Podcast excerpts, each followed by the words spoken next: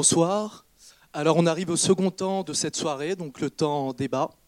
Euh, pour cela, nous avons trois invités que je vais euh, que je n'ai pas présentés d'ailleurs. Je vais vous laisser le soin de faire vous-même, si vous le voulez bien.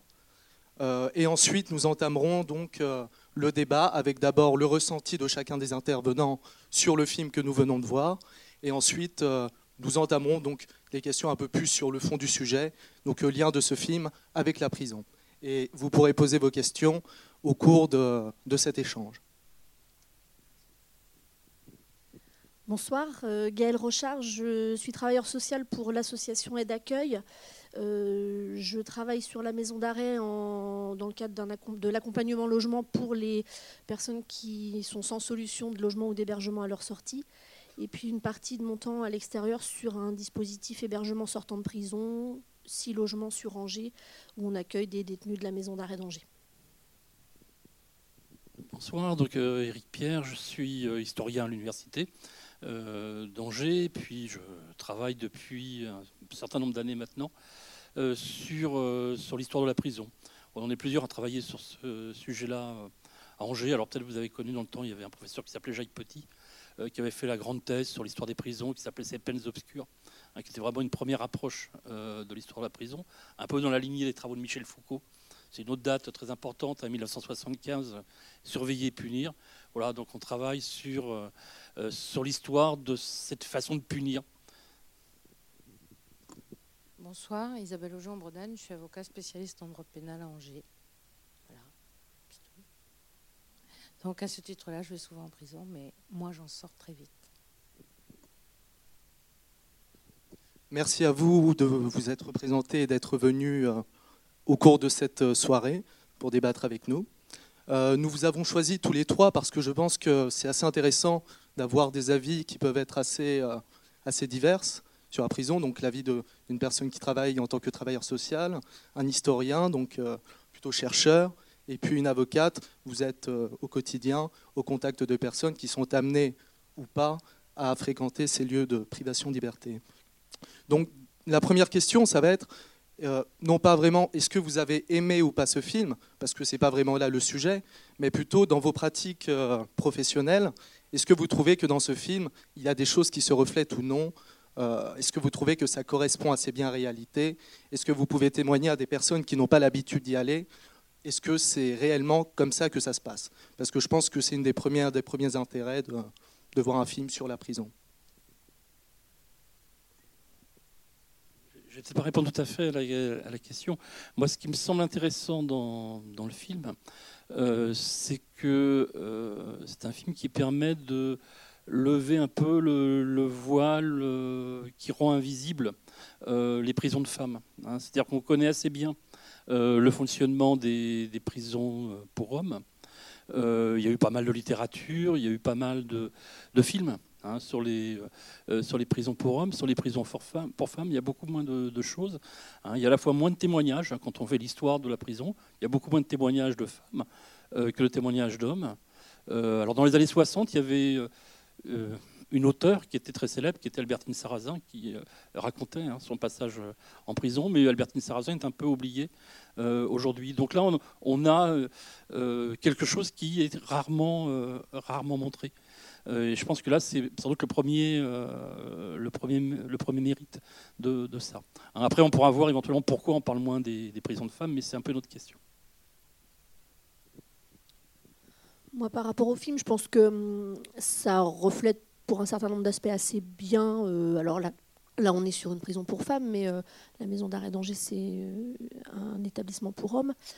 Bah, tout ce qui, tout ce qui tourne autour, je dirais, autour de la relation humaine, euh, à différents niveaux, alors dans tout ce que ça peut avoir de violent, hein.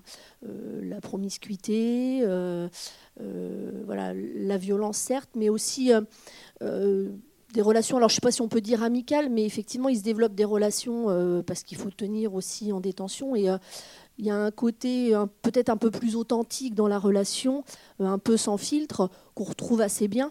Euh, et effectivement, oui. Euh, alors après, sur l'établissement lui-même, on l'évoquait rapidement là, juste à la fin du film. Il est, pas, il est assez ressemblant avec la maison d'arrêt d'Angers dans ce qu'elle a de plus vétuste et voilà, voilà des, conditions de détention qui sont quand même particulièrement, particulièrement glauques, si on peut dire assez légèrement. Donc voilà, assez, euh, je trouve assez, ça, ça, redonne assez fidèlement euh, les conditions de détention. Alors après, avec des choses qui euh, sont peut-être un peu plus éloignées de la réalité. Je pense au café qu'on partage dans la cellule du détenu. C'est pour vraiment des pratiques, enfin, qui, qui se font en, réalité. Hein. il y a, enfin, les relations entre détenus et personnel, elles sont quand même très, très organisées.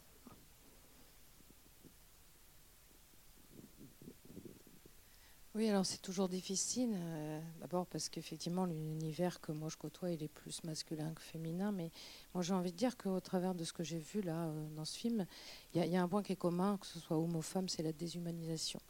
Et je trouve que là, on le retrouve dans ce film, cette évolution de, l'héroïne euh, au travers de tout ce qu'elle va traverser.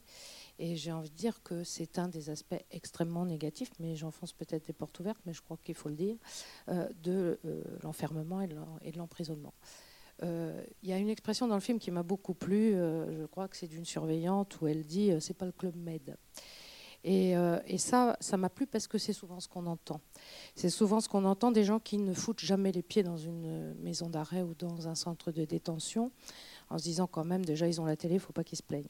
Alors moi, je voudrais juste, et puis ce sera peut-être l'occasion de lancer le débat de façon plus générale, homme-femme, le traitement est le même, avec des correspondances qui sont différentes, effectivement, en fonction des sexes. Mais je voudrais juste rappeler une chose, c'est qu'en prison, la peine qui est prononcée, c'est l'emprisonnement, c'est la privation de liberté. Point à la ligne. C'est-à-dire que pourquoi je dis ça? Je dis ça parce que autour de cette privation de liberté, qui est la peine, c'est ça le sens de la peine, il ne faut pas le perdre de vue, euh, il ne devrait pas y avoir autre chose. Or, on aboutit aux situations alors qui sont parfois un peu caricaturales. Effectivement, je, rejoins Madame quand elle dit que, enfin bon, j'interrogerai les surveillants demain pour savoir s'ils boivent souvent le café euh, dans les cellules. Ça m'étonnerait fort. Mais euh, ce que je veux dire, c'est qu'on est vraiment sur cette espèce de de guerre, c'est-à-dire que c'est ce que disent les détenus de façon globale, euh, où il faut se surveiller les uns les autres et en même temps s'entraider les uns les autres, mais surtout se surveiller les uns les autres. Et donc c'est vraiment ça qui, euh, qui engendre aussi derrière euh, des guerres, des luttes de pouvoir. C'est un microcosme de société, mais qui n'a pas les mêmes règles que la société des gens qui sont dehors. Donc euh, ça, c'est effectivement ce qui ressort un peu, je trouve, du film, euh, et, les clivages et le communautarisme de, certains surveillants, c'est intéressant ça.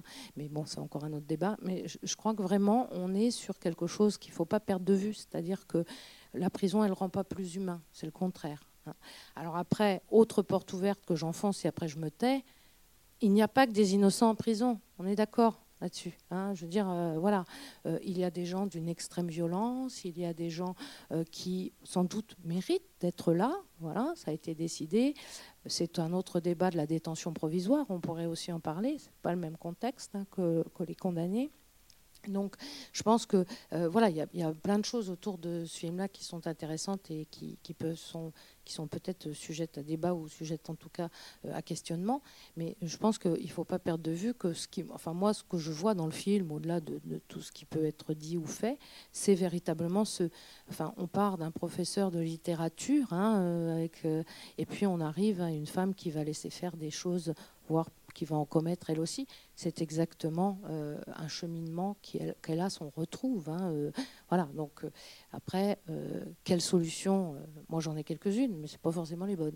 Mais je pense qu'il y a, il y a des choses quand même à faire, et je crois qu'il faut que les gens qui ne foutent jamais les pieds dans ces maisons d'arrêt sachent que non, ça n'est pas le club Med. C'est tout sauf le club Med.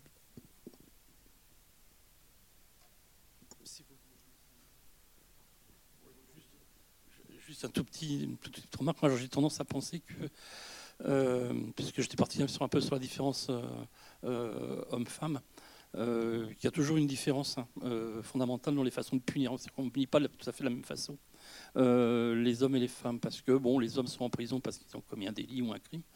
les femmes sont en prison aussi parce qu'on a commis des délits et des crimes, mais en plus il y a souvent une charge morale euh, beaucoup plus importante hein, qui, euh, qui pèse sur les femmes. Et les quelques témoignages de prisonnières insistent beaucoup là-dessus. Elles sont sorties de leur rôle de femme hein, en commettant euh, un délit ou un crime. Elles, ont abandonné à ce moment-là véritablement ce que sont nos représentations du rôle féminin dans, la société. Hein. Et s'il y a beaucoup moins de femmes en prison, hein, y a quelque chose que les sociologues ont bien montré, il y a beaucoup moins de femmes que d'hommes en prison, mais en général, celles qui y, vont prennent cher. Hein. C'est-à-dire que on est souvent plus tolérant avec les femmes, mais quand ça, ça s'abat, ça s'abat, je pense, plus fort encore que sur les hommes. Et justement, vous, donc, vous pointiez le fait qu'on était dans une prison pour femmes dans ce film. Est-ce que vous pensez qu'il y a des, euh, différences, euh, enfin, des différences notables entre une prison pour hommes et une prison pour femmes? Parce qu'à Angers, par exemple, on est une prison, une maison d'arrêt où il n'y a que des hommes. Donc, euh, que ce soit nous, génépistes, ou les gens qui n'ont l'habitude que de cette maison d'arrêt, ne savent pas vraiment comment ça se passe dans le cas d'une prison pour femmes. Oui. En effet, oui, à Rennes, ils ont une prison pour femmes. Et à Nantes aussi.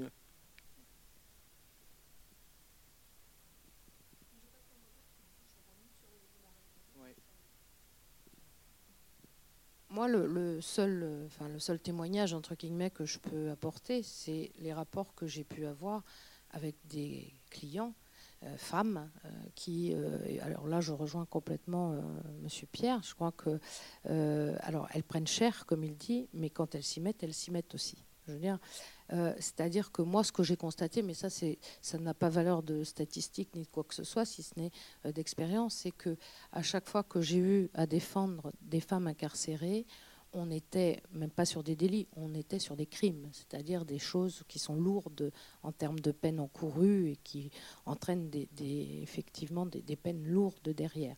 Après qu'à l'intérieur, euh, je pense qu'à l'intérieur, ça s'organise, euh, en tout cas c'est ce qu'elles en disent, euh, de la même façon. Alors peut-être avec, enfin, je ne veux pas dire un rapport moins violent parce que je ne crois pas, je crois que ce n'est pas exactement la même violence, mais il y a quand même toujours le même schéma du dominant, du dominé. Enfin, on retrouve ça en tout cas au travers de leurs propos, des difficultés à trouver une place, des difficultés à, rester soi-même, euh, tout en essayant de, survivre. Après, euh, il y a un avantage, entre guillemets, euh, aux prisons pour femmes de façon globale. Alors, Rennes, je ne la connais pas, mais dans celle que j'ai vue, c'est qu'en général, il y a euh, des conditions un petit peu meilleures, si je peux me permettre, euh, parce qu'il y a plus de place, parce qu'il y a moins de détenus aussi, euh, parce qu'il y a une approche qui est un petit peu différente, avec des besoins et des envies qui sont un petit peu différentes et des activités aussi qui sont différentes.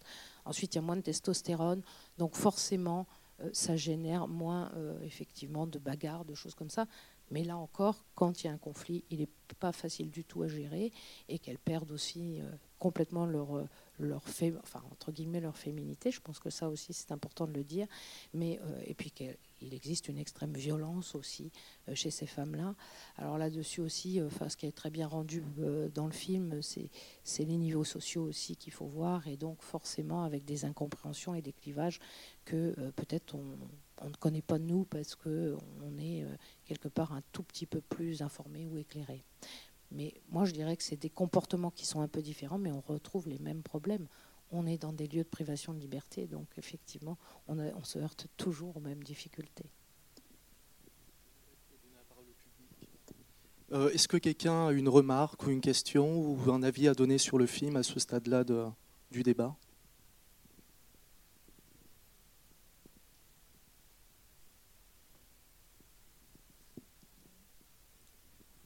J'ai remarqué quand même qu'il a été question sur euh, excellente prestation de Sophie Berceau, bien sûr, euh, et les autres, bien sûr, hein, les collègues, et les pas. Par contre, euh, j'ai remarqué qu'il était quand même beaucoup question tout le long du film sur l'histoire des, si peut me permettre l'expression, pardonnez-moi, de race, quoi, de couleur, quoi. Ça ressentait quand même beaucoup, hein. Après ce que j'ai compris, conflit entre bon, arabes, pour pas le nommer, hein, africain, etc., blanche, euh, ça ressort quand même tout le long du film. Quoi. Je pense que c'est quand même euh, la vérité qui ressort là. Hmm? Est-ce que quelqu'un veut rebondir sur euh, cette remarque?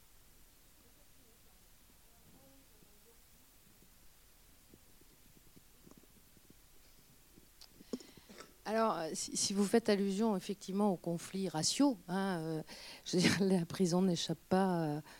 Euh, mais bien sûr, toutes ces oppositions, mais je veux dire, c'est un microcosme de société avec d'autres difficultés. Donc on retrouve aussi des gens euh, racistes, des gens qui défendent une communauté, des gens qui s'apparentent à une communauté même s'ils n'en font pas partie, etc. Donc vous, retrouvez euh, ces mêmes clivages euh, ici ou ailleurs. Hein. Ça n'est pas propre à la prison, ça mérite une vigilance de chaque instant, oui, ça c'est très clair. Mais après, je, dirais qu'il n'y a pas plus de difficultés. Les gens se regroupent en fonction effectivement d'affinité. De, euh, après, il y a aussi, parce que ça, je pense que ça mérite d'être signalé. Euh, par exemple, à Angers, euh, Angers, vous avez le secteur Est, Ouest, etc., et où on va catégoriser aussi les détenus, c'est-à-dire qu'il va y avoir une forme, entre guillemets, de classement des détenus en fonction de s'ils ont fait ou qu'ils sont supposés avoir fait. On évite certains mélanges. ça n'est pas un leurre, ça, c'est une réalité. Donc on évite certains mélanges pour peut-être éviter aussi certaines scènes telles qu'on a pu les voir dans le film, de, détenus qui vont s'en prendre à un autre détenu par rapport à ce qu'il a fait ou est supposé avoir fait. Donc on le sait, c'est aussi euh, ce que condamne de façon forte la société, vous le retrouvez aussi euh, en détention, ça c'est une réalité. Je pense que c'est exacerbé aussi par l'enfermement, mais effectivement, c'est pas, malheureusement pas très différent de ce qu'on peut euh, retrouver en termes de conflits dans la vie de tous les jours. Mais euh, le milieu clos euh, exacerbe tous ces conflits, toutes ces tensions effectivement, euh, à la maison d'arrêt d'Angers, hein, il y a, des, galeries est, nord, ouest. Alors, euh, en fonction effectivement de situation, on évite aussi de recréer, on va dire, les quartiers ou des choses comme ça. Il y a aussi euh, la galerie qui accueille les prévenus. Alors, on n'a pas accès. Alors, le, film évoque les droits, les droits du détenu, qu'on soit prévenu ou condamné, on n'a pas accès aux mêmes choses. Ce qui est peut-être moins mis en avant dans le film, effectivement, c'est alors, ça apparaît par petites touches, mais c'est comment on, entre guillemets, on occupe son temps pendant ce temps de détention, puisque effectivement, il se passe des choses. Hein, euh, euh, il y a la scolarité qui est possible pour ceux qui le souhaitent. Il y a euh, la formation professionnelle, le travail. Il y a des activités de travail, de sous-traitance, ou des activités aussi d'auxiliaire, de galerie, aux cuisines, dans les parties administratives. Il y a la culture qui est présente ma collègue partenaire de la culture, coordinatrice culturelle, est là. Donc euh, il y a aussi des choses qui se passent pour permettre que ce temps de détention il puisse être, entre guillemets, euh, utilisé ou euh, déjà utilisé comme un temps de réinsertion ou de projection pour ceux qui le souhaitent.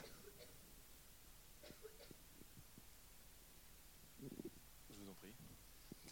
oui, alors par pour, revenir sur la question, pour savoir quelles sont un peu les différences entre les, euh, les hommes et, les femmes.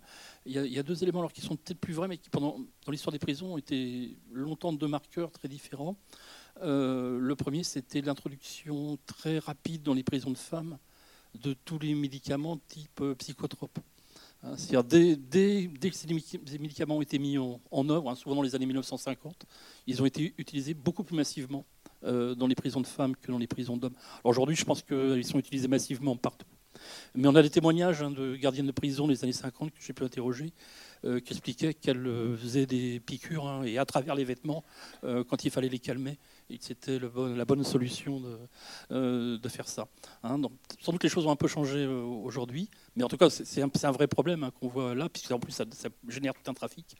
à l'intérieur de, de l'établissement. Et puis, il y avait quelque chose de particulier, alors je ne sais pas si c'est toujours vrai, c'était la très grande importance, beaucoup plus grande importance dans les prisons de femmes que dans les prisons d'hommes, de l'automutilation.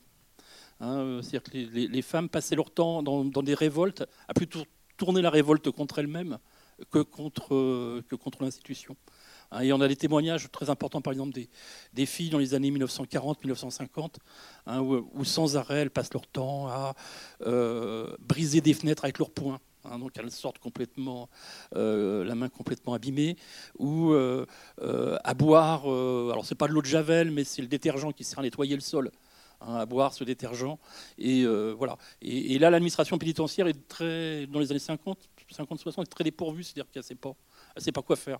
Euh, ça leur paraît tellement irrationnel que les gens mettent en cause leur, euh, vie, hein, puis leur santé, que l'administration pénitentiaire est un peu perdue. Alors ils disent, il y a une, mais c'est ce qu'ils disent aussi avec les suicides. De temps en temps, il y a des épidémies. Hein, ils disent, ça, quand ça commence, ça s'arrête plus. voilà. C'est des choses qui, étaient, qui ont été longtemps très différentes. Est-ce que le public aurait d'autres remarques pertinentes?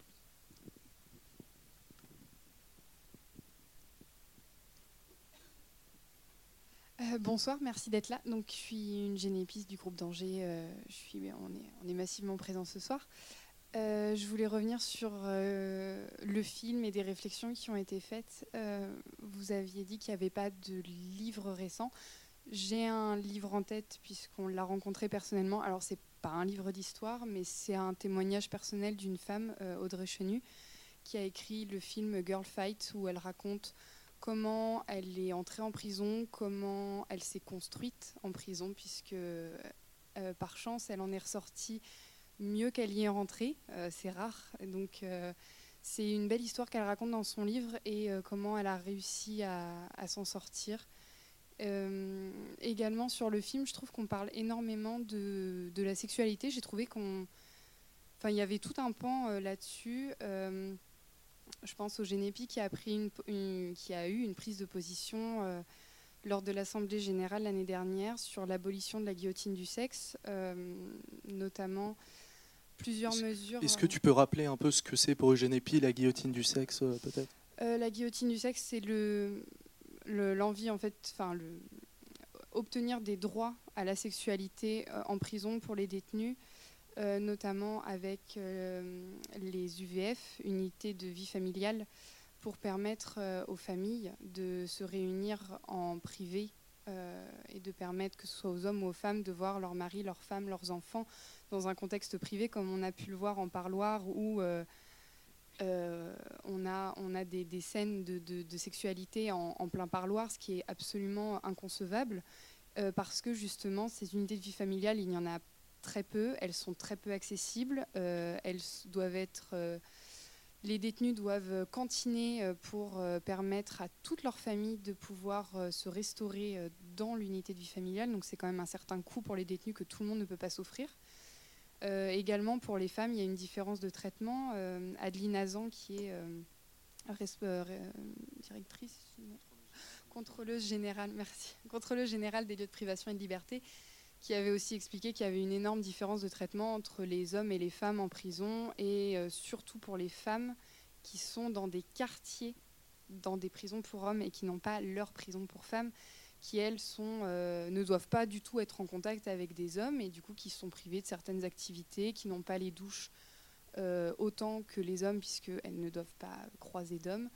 Et notamment pour la sexualité, quelque chose qui est absolument inconcevable, c'est qu'on distribue des préservatifs dans les prisons pour hommes des préservatifs masculins. Et dans les prisons pour femmes, il n'y a rien. Également pour l'accès le, au, porno est complètement tabou. Euh, il y a un gros problème là-dessus. Et, euh, et du coup, le, Génépi a, eu une prise de position par rapport à ça, euh, qui se trouve sur le site du, Génépi, qui est lisible par tous. donc voilà, je voulais parler justement de cet aspect-là du film que je trouvais qui revenait pas mal.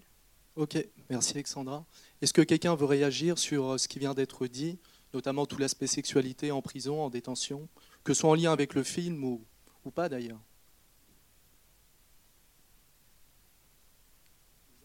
Peut-être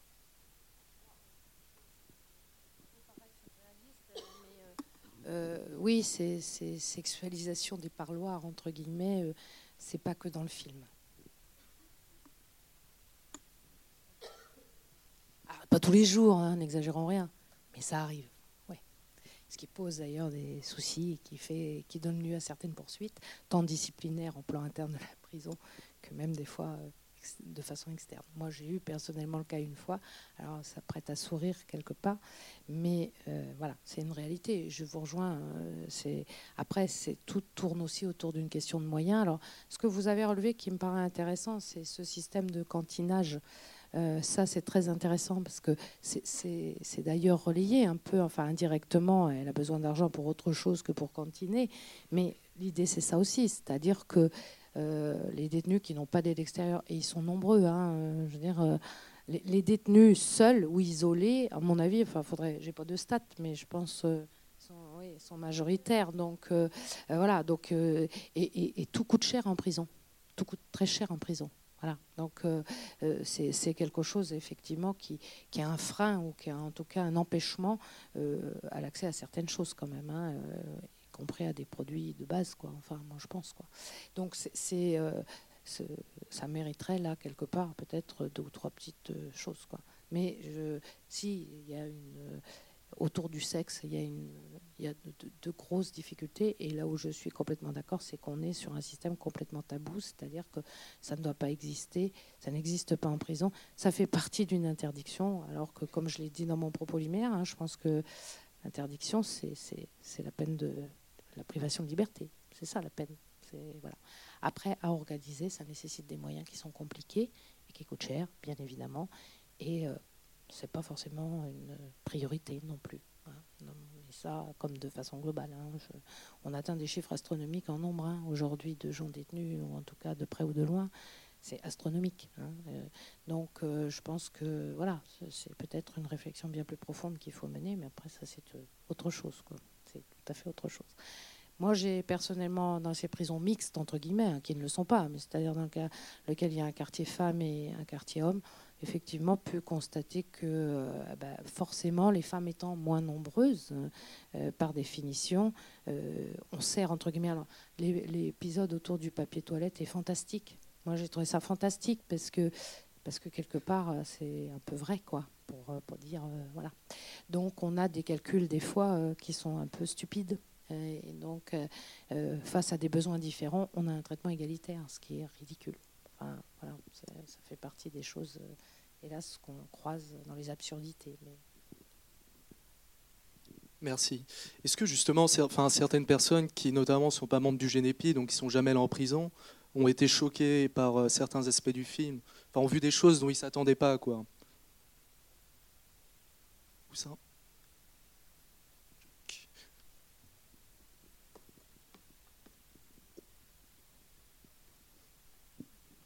Merci. Euh, bah, moi, je suis cette personne-là. Hein. J'ai jamais été euh, dans une prison et je suis euh, effarée, effarée de voir ce monde. je me dis, ben, l'enfer, il est sur terre. C'est atroce, c'est atroce. Franchement, ça m'a beaucoup ému. Il y a certainement des clichés et des, des, des scènes, enfin des qui s'ajoutent les uns aux autres pour renforcer tout ça, mais c'est atroce, quoi je veux, dire, vous avez parlé de déshumanisation, enfin vous avez compris, et euh, je, trouve qu'il y a des bêtes qui sont voilà, beaucoup mieux soignées que ça, et ça c'est intolérable qu'on soit dans cette société-là. quoi. Je, trouve ça... Euh, et je voulais justement poser la question, c'est qu'en est-il des soi-disant prisons modèles? Qu'est-ce qui va se passer? Quel est l'avenir là-dedans? Enfin, est-ce qu'un jour... Bon, il, faut certainement euh, sévir s'il y a, voilà, contre la loi, mais de là à rendre les. c'est inhumain, quoi. C'est intolérable. Intolérable. Enfin, personnellement, moi, j'ai très mal vécu ce film et je le trouve magnifique quand même, quoi. Sens, moi, ma question, comment reprendre une vie normale après un passage C'est impossible. C'est pas possible. En tout cas, très difficile. Euh, oui, je vous laisse la parole. Je laisserai pour répondre sur la deuxième partie de la, question, euh, euh, sur comment reprendre une vie normale après. Peut-être, est-ce que vous pourrez garder votre propos pour un peu plus tard si quelqu'un veut rebondir sur la première question, peut-être je, vais rebondir sur la première question. Ah, sur la première Oui, oui. D'accord, très bien. bon, quand on travaille sur l'histoire des prisons, on, sait que la prison, c'est une invention relativement récente. Hein. c'est une façon de punir qui a à peu près un peu plus de 200 ans. Hein. C'est-à-dire avant, on punissait pas par la prison, on punissait bah, en marquant sur le corps, en bannissant, euh, en, on déclarait la mort civile. Euh, et puis on a trouvé les philanthropes, hein. c'est-à-dire les, hommes qui aiment l'humanité ont trouvé cette façon qui paraissait parfaite de, euh, punir. Parce que c'était un lieu où les, les, détenus allaient pouvoir se remoraliser. Et puis c'était un lieu, c'était bien parce qu'on allait pouvoir proportionner les délits et les peines. Hein, quelqu'un qui avait commis quelque chose, un petit délit, pouvait avoir une petite peine, et puis quelqu'un qui avait commis un crime aurait une peine plus importante. Donc là, on a trouvé, autour de la Révolution française, on pense avoir trouvé un modèle idéal.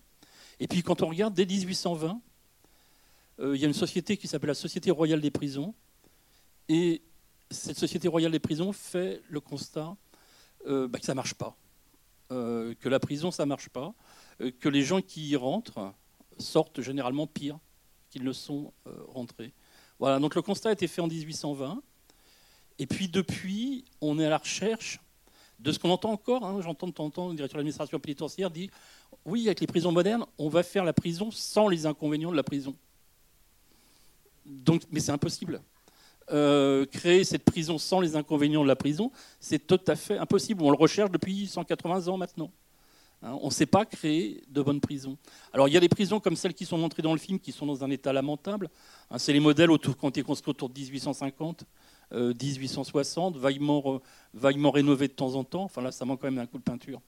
Euh, etc. La literie est un peu usée, il y a des, évidemment il y a des parasites. Euh, voilà, c'est bon, c'est une prison qui est délabrée. Mais les, prisonniers disent qu'ils ne sont pas mieux dans les prisons modernes, hein, celles sur lesquelles ils sont sous le regard permanent des caméras. Euh, ces gros établissements qu'on est en train de créer, souvent à l'extérieur des villes, hein, un peu à l'écart. Moi, je connais bien autour de Grasse, là, c'est sur les moteurs de Grasse, cette prison. c'est une autre forme, mais c'est pas, pas plus humain là.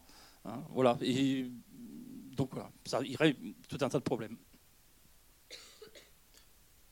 Il y a peut-être, notamment parmi les génépistes qui sont là, des personnes qui sont déjà allées dans ces prisons modernes, ou qui peuvent en parler, témoigner peut-être euh, de la réalité de ce qu'elles sont.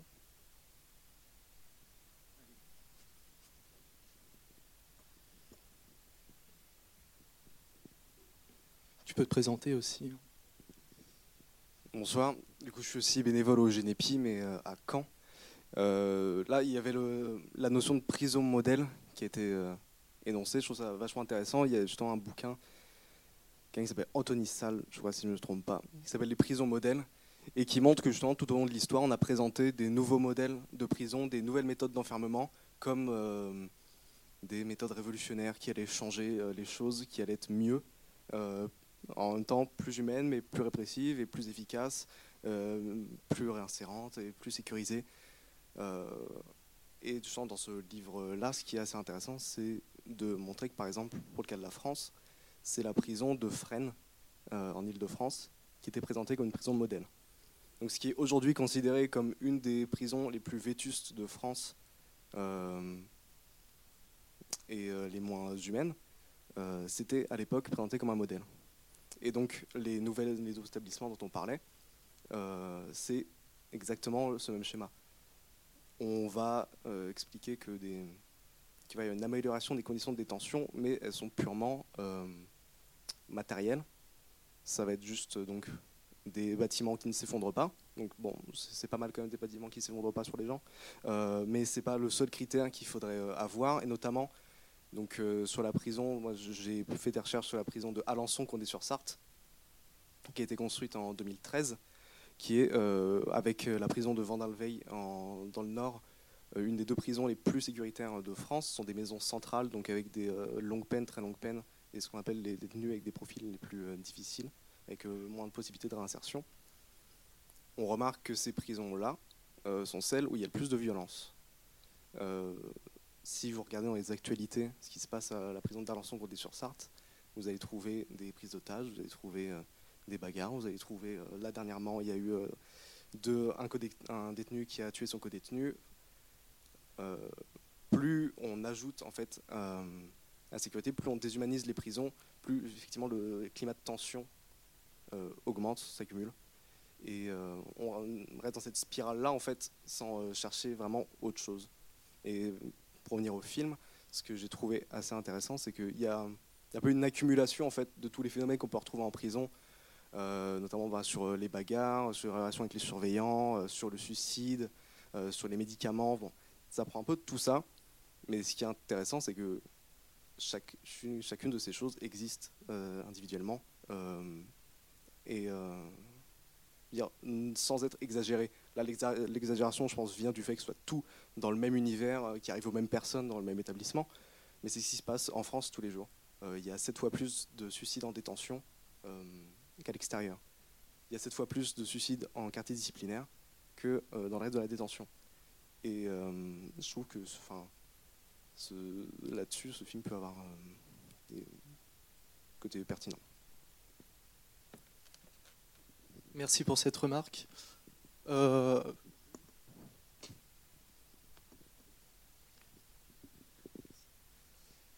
pour justement rebondir, moi je me permets juste, pour rebondir sur ce que tu disais Clément, Et rebondir sur ce que disait monsieur tout à l'heure concernant les prisons modèles ou les nouvelles prisons modernes. C'est vrai que vous disiez qu'avant, réfléchir la peine, c'était euh, punir euh, pour faire payer, pour mutiler. Finalement, on a incarcéré les gens pour les punir.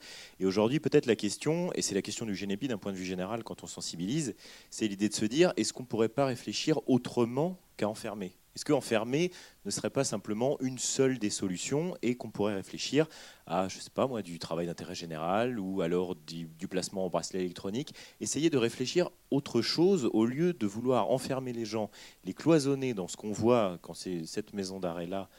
Euh, on les voit enfermés 24 euh, heures sur 24 dans des milieux comme cela. On, voit que ça fonctionne pas avant, ça n'a pas fonctionné, on mutilait les gens, on s'est dit on va bien finir, euh, bien finir par arrêter. On les enferme, ça ne marche pas. Donc aujourd'hui, qu'est-ce qu'on fait? Euh, Aujourd'hui, la justice est à bout de souffle. Alors, est-ce qu'on ne peut pas réfléchir à une forme d'alternative, réfléchir autrement qu'enfermer? Et c'est ça la question principale du GNEPI.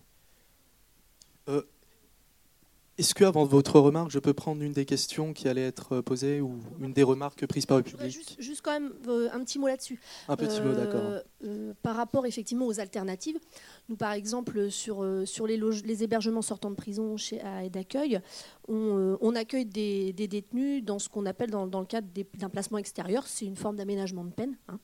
Euh, qui effectivement permet de, euh, pour faire simple, de terminer de purger sa peine à l'extérieur, sous couvert d'une association qui vous accueille et vous héberge et qui propose un accompagnement social pour permettre de travailler la réinsertion avant même la levée d'écrou. Donc c'est des choses effectivement. Alors il y a le placement sous surveillance électronique, euh, la semi-liberté aussi qui permet d'engager des démarches.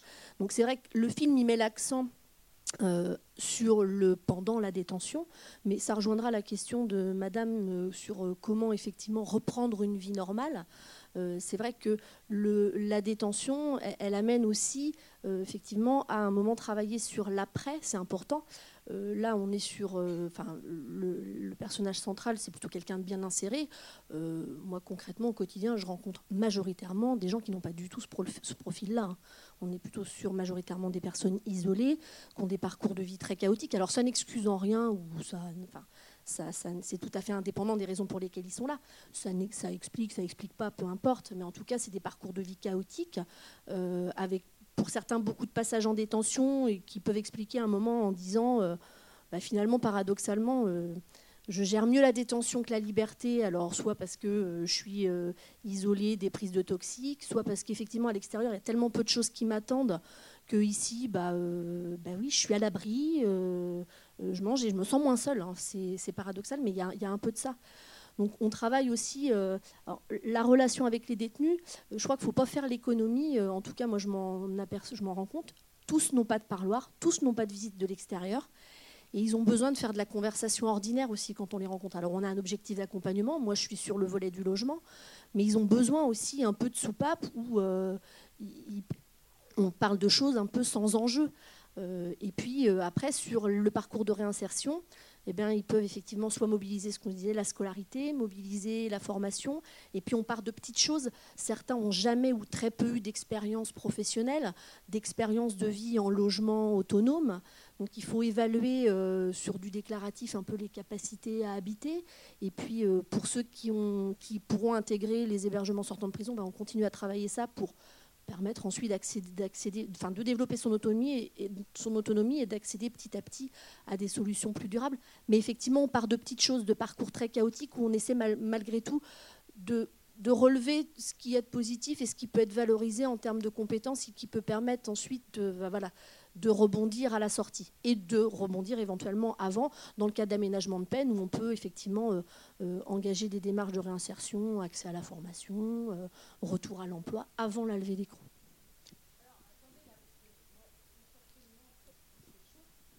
À quel c'est au sujet de la réinsertion ou évoqué à, l'instant. Alors les moyens d'éviter la détention, ils existent. Hein C'est-à-dire qu'il y a plein de façons de ne pas mettre quelqu'un en prison. à un moment donné, euh, voilà. Et ces façons-là, c'est une volonté politique ou pas. Et en plus, ça coûte moins cher. Je veux dire, il y a aussi ça quand même à prendre en considération. Mais quand euh, on plaide des dossiers devant le tribunal correctionnel et qu'on demande des aménagements, ce qu'on appelle ab initio, c'est-à-dire au moment de la condamnation, plutôt que de me l'envoyer en détention, eh bien, si on me le plaçait sous bracelet électronique, par exemple, pour exécuter sa peine. Ouh là là, ouh là là. Donc, au début, on a eu une hostilité totale parce que c'était très compliqué dans l'esprit euh, des magistrats. C'était trop difficile à mettre en place. C'était voilà.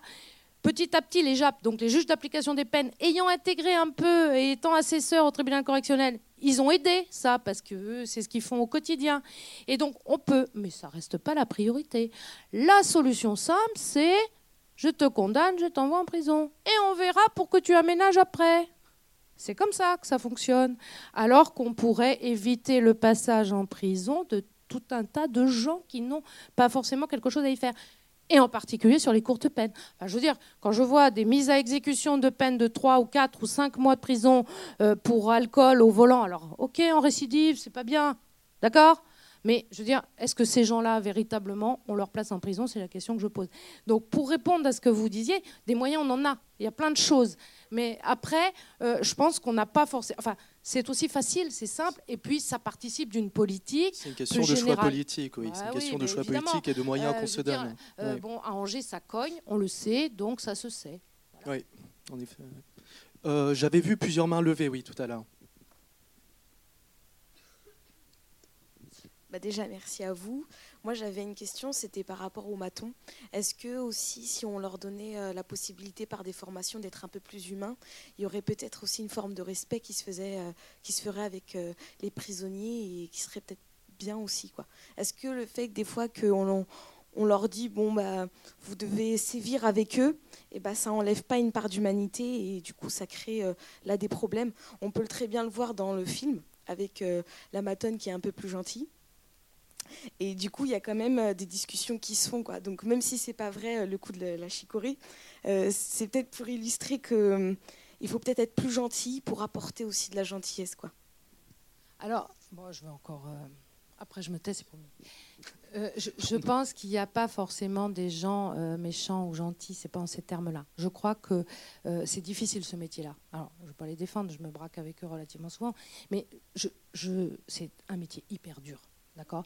Et je pense que vous avez dans cette profession-là, comme dans l'éducation nationale, comme, euh, comme partout, des gens qui, sont, qui ont une certaine humanité ou qui la mettent d'une certaine façon à un certain service et d'autres un peu moins, ou qui se protègent comme ça.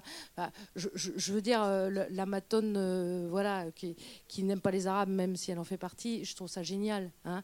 Donc on est c'est une caricature, on est d'accord, mais ce que je veux dire, c'est qu'on est sur quelque chose de, de, voilà, on réagit, chacun réagit. Euh. Alors après, ils ont des conditions de travail qui sont quand même compliquées. Hein et ils sont parfois en danger. Hein. Euh, je veux dire, euh, ils ne, ils ne, gardent pas, entre guillemets, que des gentils. Il hein. euh, faut quand même aussi avoir cette conscience-là. Donc il y a une prudence et une distance. Ils se protègent avec la distance aussi. Après, il y a des imbéciles comme partout, madame, ça c'est une certitude. C'est ce que je voulais aussi illustrer avec le livre de Nicole Girard, qui a été fait en 1972. Et justement, il y a une des bonnes sœurs qui est plus gentille que les autres. Et du coup, il bah, faut dire les choses, c'est qu'à chaque fois qu'elle est là, bah, il n'y a pas de problème. Quoi. Ah, la pédagogie, il n'y a rien de plutôt que l'autoritarisme. C'est un schéma qui revient assez souvent dans les films sur la prison, le gardien gentil, le gardien méchant, puis celui. C'est vrai que c'est un peu la, c'est vrai que c'est la réalité au quotidien. Tout le monde n'est pas, tout le monde n'est pas méchant. Vous aviez une question, madame?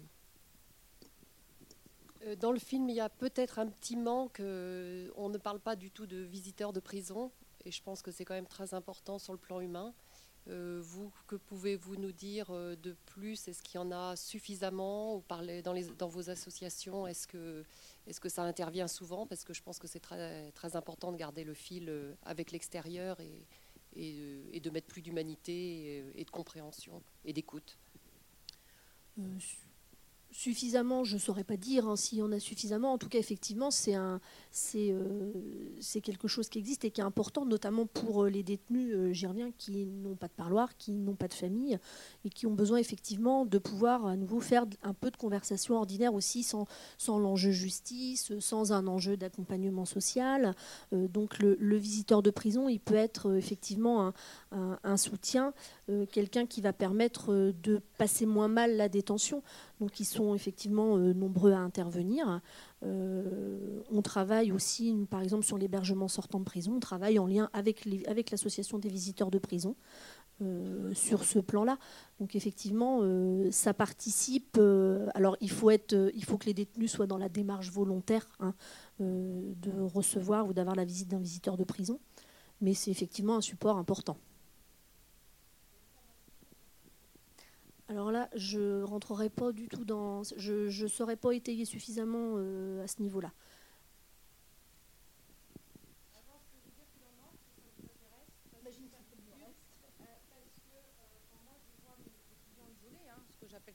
c'est-à-dire des gens euh, qui n'ont pas de lien avec l'extérieur, pas de famille qui viennent les voir, pas bon, où, l'avocat est la seule visite.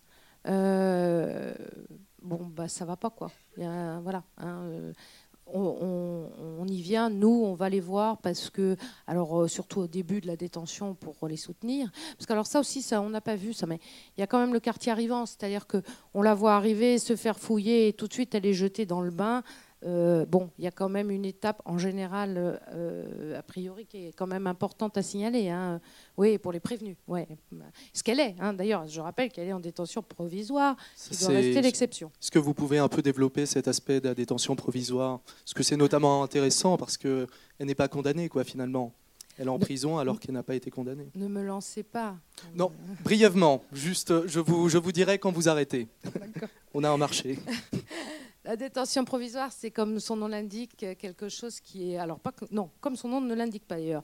Euh, c'est quelque chose qui est censé rester provisoire, mais qui est avant jugement. D'accord? C'est-à-dire que c'est l'individu qu'on va mettre en examen pour euh, des faits de, un fait de crime, qu'on soupçonne d'avoir commis ces crimes, mais qui n'est pas jugé. Et au cours de l'instruction, par exemple, on va le placer en détention provisoire pour, euh, selon les mandats de dépôt, quand ils sont criminels, le premier mandat, il est d'un an d'entrée de jeu. Hein. Alors, on peut toujours faire des demandes de mise en liberté, hein, on est d'accord, mais euh, c'est compliqué, hein, croyez-moi. Donc, mais voilà, on est avant jugement. Or, le texte dit, euh, s'il y a des juristes dans la salle, je sais qu'ils me reprendront si je me trompe, euh, que ça doit rester l'exception. Et ça n'est pas l'exception. C'est pas vrai. Enfin, moi, j'ai pas ce sentiment-là, en tout cas, ou alors je défends que des gens euh, qui méritent d'aller en détention. Mais on a quand même, là encore, ça rejoint ce que je disais tout à l'heure, c'est-à-dire que des moyens, on en a, des solutions, on en a, mais on va choisir euh, effectivement euh, l'option case prison parce qu'on se dit bon ça va lui faire un peu de bien, ça va l'aider à réfléchir. Et donc et ça c'est c'est voilà quelque chose qui pour moi enfin qui moi me, heurte, me choque. Quelqu'un qui n'est pas immédiatement dangereux ou en tout cas identifié comme tel et qui va pas se sauver, partir en courant. On a là encore des moyens de l'attacher. On peut on peut lui faire effectivement là encore le bracelet avec assignation résidence. Enfin il y, a des choses qui existent, hein, euh, qu'on peut mettre en place. On choisit très souvent l'option détention provisoire qui peut durer si, euh, deux mois, quatre mois, jusqu'à un an même pour les délits et, plus pour les crimes, puisque les gens peuvent rester détenus euh, deux ans et demi, trois ans dans l'attente de leur procès d'assises. Donc c'est quand même des choses lourdes, c'est avant jugement. C'est la catastrophe de certaines décisions d'assises qui après vont acquitter la personne qui va avoir fait 25 ou 30 mois de détention provisoire et alors qu'elle va se retrouver acquitté ou relaxé si l'on est devant le correctionnel. Et ça, pardonnez-moi, moi je préfère, mais bon, c'est mon avis, hein, je me le partage, mais euh, je préfère, euh, euh, eh ben, écoutez, 10 coupables dehors qu'un innocent en prison. Voilà. Et, et, le risque de la détention provisoire, c'est aussi ça qu'il faut mesurer. Quoi. Donc voilà, et, ne, et je J'en parlerai même pas pour les mineurs, parce que là, sinon, je, ne m'arrêterai jamais. Mais euh, ça aussi, c'est possible chez les mineurs, ce qui est pur scandale. Donc euh, voilà, je, considère que, en tout cas, ça n'est pas la solution. Euh, sauf, je le dis et je le répète, il y a des cas extrêmes de dangerosité avérée d'Akodak. Mais je veux dire, on a des dossiers où les gens sont des casiers vierges, se retrouvent impliqués dans des faits graves, ça, et qu'on va placer en détention immédiatement parce que aussi c'est facile, c'est plus facile, on est sûr de les garder sous la main, etc., etc., etc. Donc il y a à réfléchir aussi là-dessus, parce que je pense que ça évite aussi la casse prison. Et après, je me tais, j'en termine. Euh, j'y vais souvent, sachez-le. À chaque fois que je rentre dans ces lieux de privation de liberté, parce que je trouve que déjà c'est comme ça qu'on devrait les appeler, ces lieux de privation de liberté, à chaque fois j'ai la trouille. Et à chaque fois je me répète la chose suivante, t'inquiète, dans une heure, deux heures, trois maxi, t'es sorti. À chaque fois, je me dis ça. Alors, je, m'imagine l'individu qui rentre en sachant qu'il y rentre pour un an, deux ans, dix ans, vingt ans. Voilà.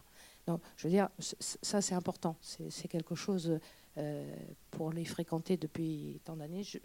J'ai toujours la trouille qu'on m'y oublie, qu'on m'y enferme. Merci. Euh, est-ce qu'il y a une autre remarque, une autre question?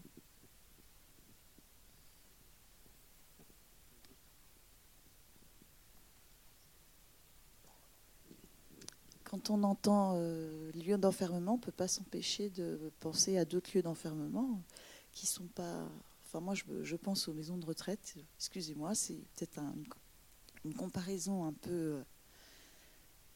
Je ne sais pas comment on peut dire ça, mais euh, c'est quand même un lieu d'enfermement finalement et où les personnes. Euh, enfin, donc, je ne sais pas quel est le rôle du Génépi en fait, mais est-ce que c'est pour réfléchir à, à ce que la société peut faire de des gens, euh, enfin, je sais pas, isolés, euh, parce qu'on parle des prisonniers, mais on parle aussi, enfin, la société est pleine de gens isolés dont on ne sait pas, enfin, qui peuvent pas s'assumer seuls. Et ça me fait penser à tous ces lieux d'enfermement. Il, y a la prison, bien sûr, c'est horrible. Et ce que vous pensez quand vous arrivez dans une prison, on peut aussi euh, s'imaginer avoir le même sentiment quand on va dans, une, dans un lieu d'enfermement autre. Donc, qu'est-ce que fait la société avec ces lieux d'enfermement?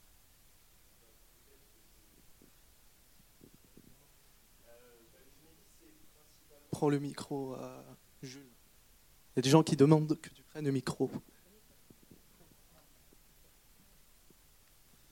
Pas une voix qui porte assez fort. Eh bien, écoutez, le Génépi, c'est principalement sur le milieu carcéral. C'est-à-dire que Génépi, c'est groupement étudiant national d'enseignement aux personnes incarcérées.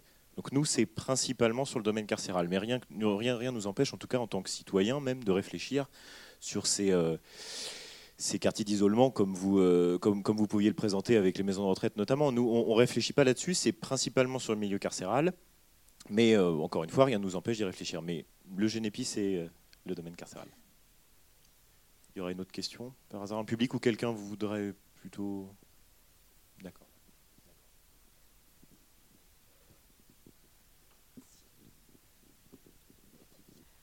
Euh, oui, donc moi j'ai trouvé le film euh, déjà très intéressant et assez frappant.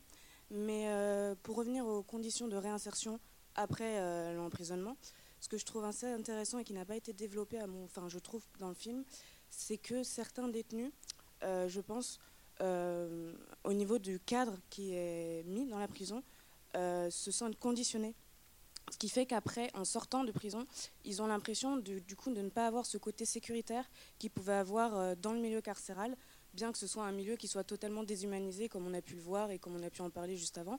Mais justement, je trouvais ça ainsi intéressant de, parler de cet aspect-là, en fait, tout simplement. Oui, alors, euh, c'est déjà, été euh, l'objet euh, d'une remarque. Alors, moi qui ai beaucoup travaillé sur les internats pour jeunes, par exemple dans les années 50-60, donc des jeunes qui pouvaient être placés jusqu'à 21 ans hein, et puis faire 4 ou 5 années d'internat.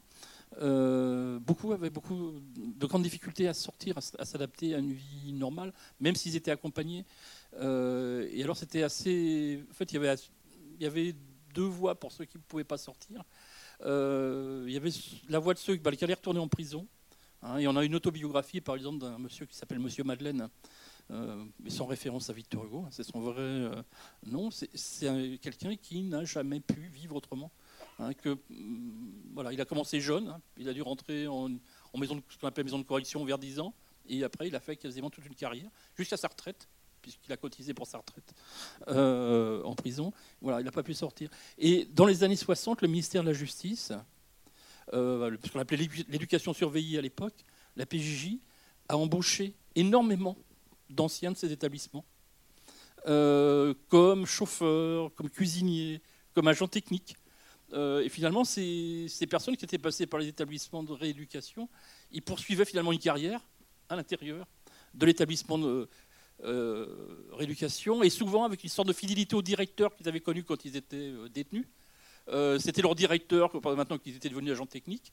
Hein, et ils avaient une espèce d'admiration pour ce personnage qui les avait menés sur la voie de la, de la rééducation, puisque c'était le mot qu'on employait à l'époque. Mais c'est vrai que c'est une vraie difficulté. Hein. La, sortie serait adaptée à une vie bah, difficile parce que quand il faut, faut gagner sa vie, il faut se préparer à manger, il faut faire tout un tas de, tout un tas de choses qu'on ne fait, pas, qu'on fait pas en prison.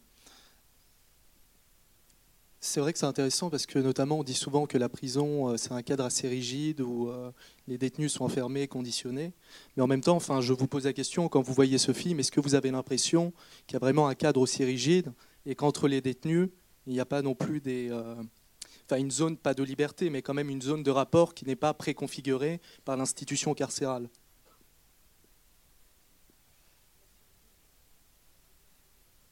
Voilà, c'est ça. Et c'est une question. C'est euh, est-ce que finalement tout est réglé par l'institution carcérale? Est-ce que les détenus eux-mêmes n'organisent pas une certaine sorte de vie entre tout, eux? Tout est réglé indirectement, je dirais. Il, va y, il y a deux choses. Euh, il va y avoir le règlement hein, qui va prévoir un certain nombre de, choses. Et puis après, il y a ce qui est mis en place euh, dans une pratique entre détenus et gardiens, en fait. Hein, c'est-à-dire qu'il y a une sorte d'accord qui s'opère entre les détenus, généralement qui va donner une sorte de faveur au plus fort par rapport aux autres détenus, avec l'accord des, euh, des gardiens, hein, qui, trouvent là un certain calme, finalement. Puisque c'est en partie certains détenus qui vont faire régner l'ordre dans, euh, dans l'établissement. Hein. Et, alors, les gardiens, souvent, n'aiment pas quand quelqu'un vient perturber cet ordre-là. Hein, je me souviens d'un certain moment où on a voulu faire des réformes des prisons, parce qu'on en a tenté plein, où on a voulu faire du retrait du personnel nouveau dans les établissements pénitentiaires. Et là, les vieux gardiens euh, ont tout fait en accord souvent avec les détenus, pour que, ces programmes échouent. Parce qu'ils ne voulaient surtout pas que leurs habitudes soient, euh, soient changées, que l'espèce de cogestion de l'établissement, finalement, entre certains détenus et les gardiens, soit remis en cause. Est-ce que quelqu'un a une remarque, euh, une autre question dans le public?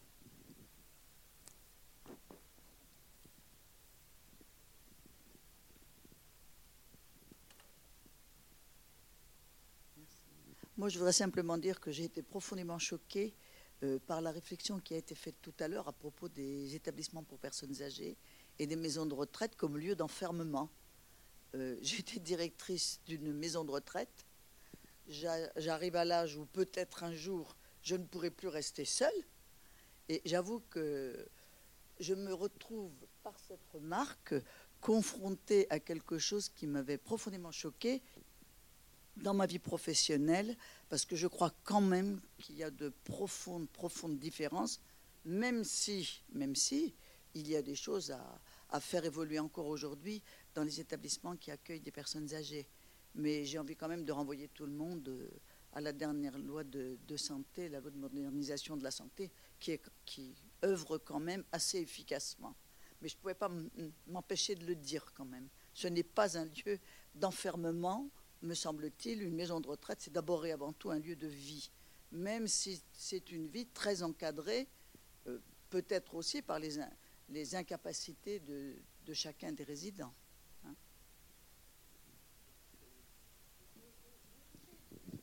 Attendez, euh, je vais juste donner le micro à la dame qui a une question avant de à poser avant de partir. Bonsoir. Euh, je voulais juste vous demander, savoir peut-être en dehors du débat, je ne sais pas, euh, savoir quelle est la formation au niveau psychologique des personnes qui s'occupent des détenus. Des gardiens, euh, des personnes, du personnel. Oui. Est-ce qu'ils ont une formation particulière? Est-ce que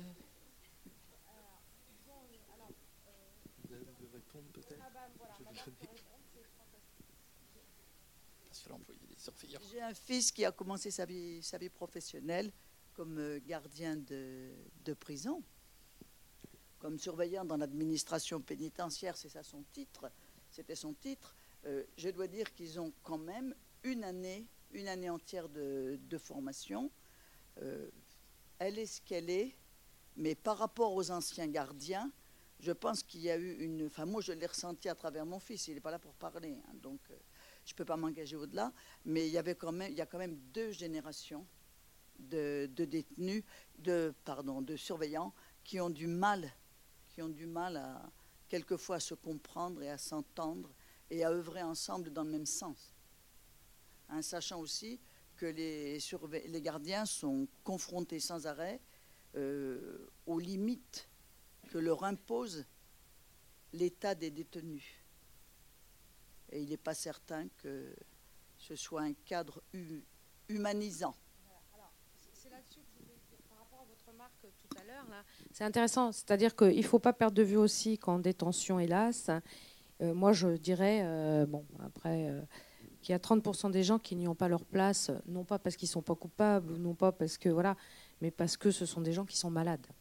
Que ce soit malade physiquement, hein, donc ça, ça peut encore permettre dans certains cas des aménagements et des sorties, mais malade tout court. Et ça, effectivement, la formation reçue basique, je vais dire comme ça, des surveillants ne, ne, permet pas forcément de répondre. C'est une solution qu'on trouve aussi, enfin, c'est-à-dire que on les identifie bien, ces gens, on les a bien, on les reconnaît bien, on les reconnaît quand ils passent à la barre du tribunal, on les reconnaît. Enfin voilà, ils n'ont effectivement pas leur place en prison, mais en même temps c'est la seule réponse qu'on leur donne parce que c'est aussi la seule qui soit coercitive. Euh, voilà. Donc, euh, mais mais c'est euh, voilà, donc cette formation-là, voilà, ils l'ont pas forcément comme le demandait la dame, mais parce qu'ils ont ils sont pas là pour ça non plus. Or, ils se retrouvent confrontés à une nécessité de soins, enfin à des gens qui sont c'est très très compliqué, c'est très très très très compliqué quoi. Hein. Donc euh, je parle même pas des addicts ou des choses comme ça, hein, des problèmes d'addiction qui sont récurrents en prison, toutes ces choses-là. Je, parle de gens qui effectivement relèvent plus de la psychiatrie pour être très clair que de l'emprisonnement. Hein. Et la réponse, euh, on l'a pas. Voilà, on l'a pas. Concernant ces, personnes, ces détenus qui relèvent effectivement prioritairement du soin, c'est ceux avec qui le travail sur le parcours de réinsertion il est le plus compliqué. Euh, c'est bien souvent des personnes qui effectivement, enfin, dont on peut questionner la place euh, en détention, mais pour qui, par exemple, il est très compliqué de travailler un accès à l'hébergement. Certains n'en relèvent même pas, sauf qu'aujourd'hui, la psychiatrie est elle-même confrontée à des restrictions et euh, à des fermetures de lits. Et entre, j'ai envie de dire, on se renvoie la patate chaude, quoi la psychiatrie, il n'y a pas de moyens, le social est un peu étranglé, euh, et on se retrouve avec des personnes pour qui euh, on est en grande difficulté pour travailler un parcours de réinsertion. Est-ce que... Euh,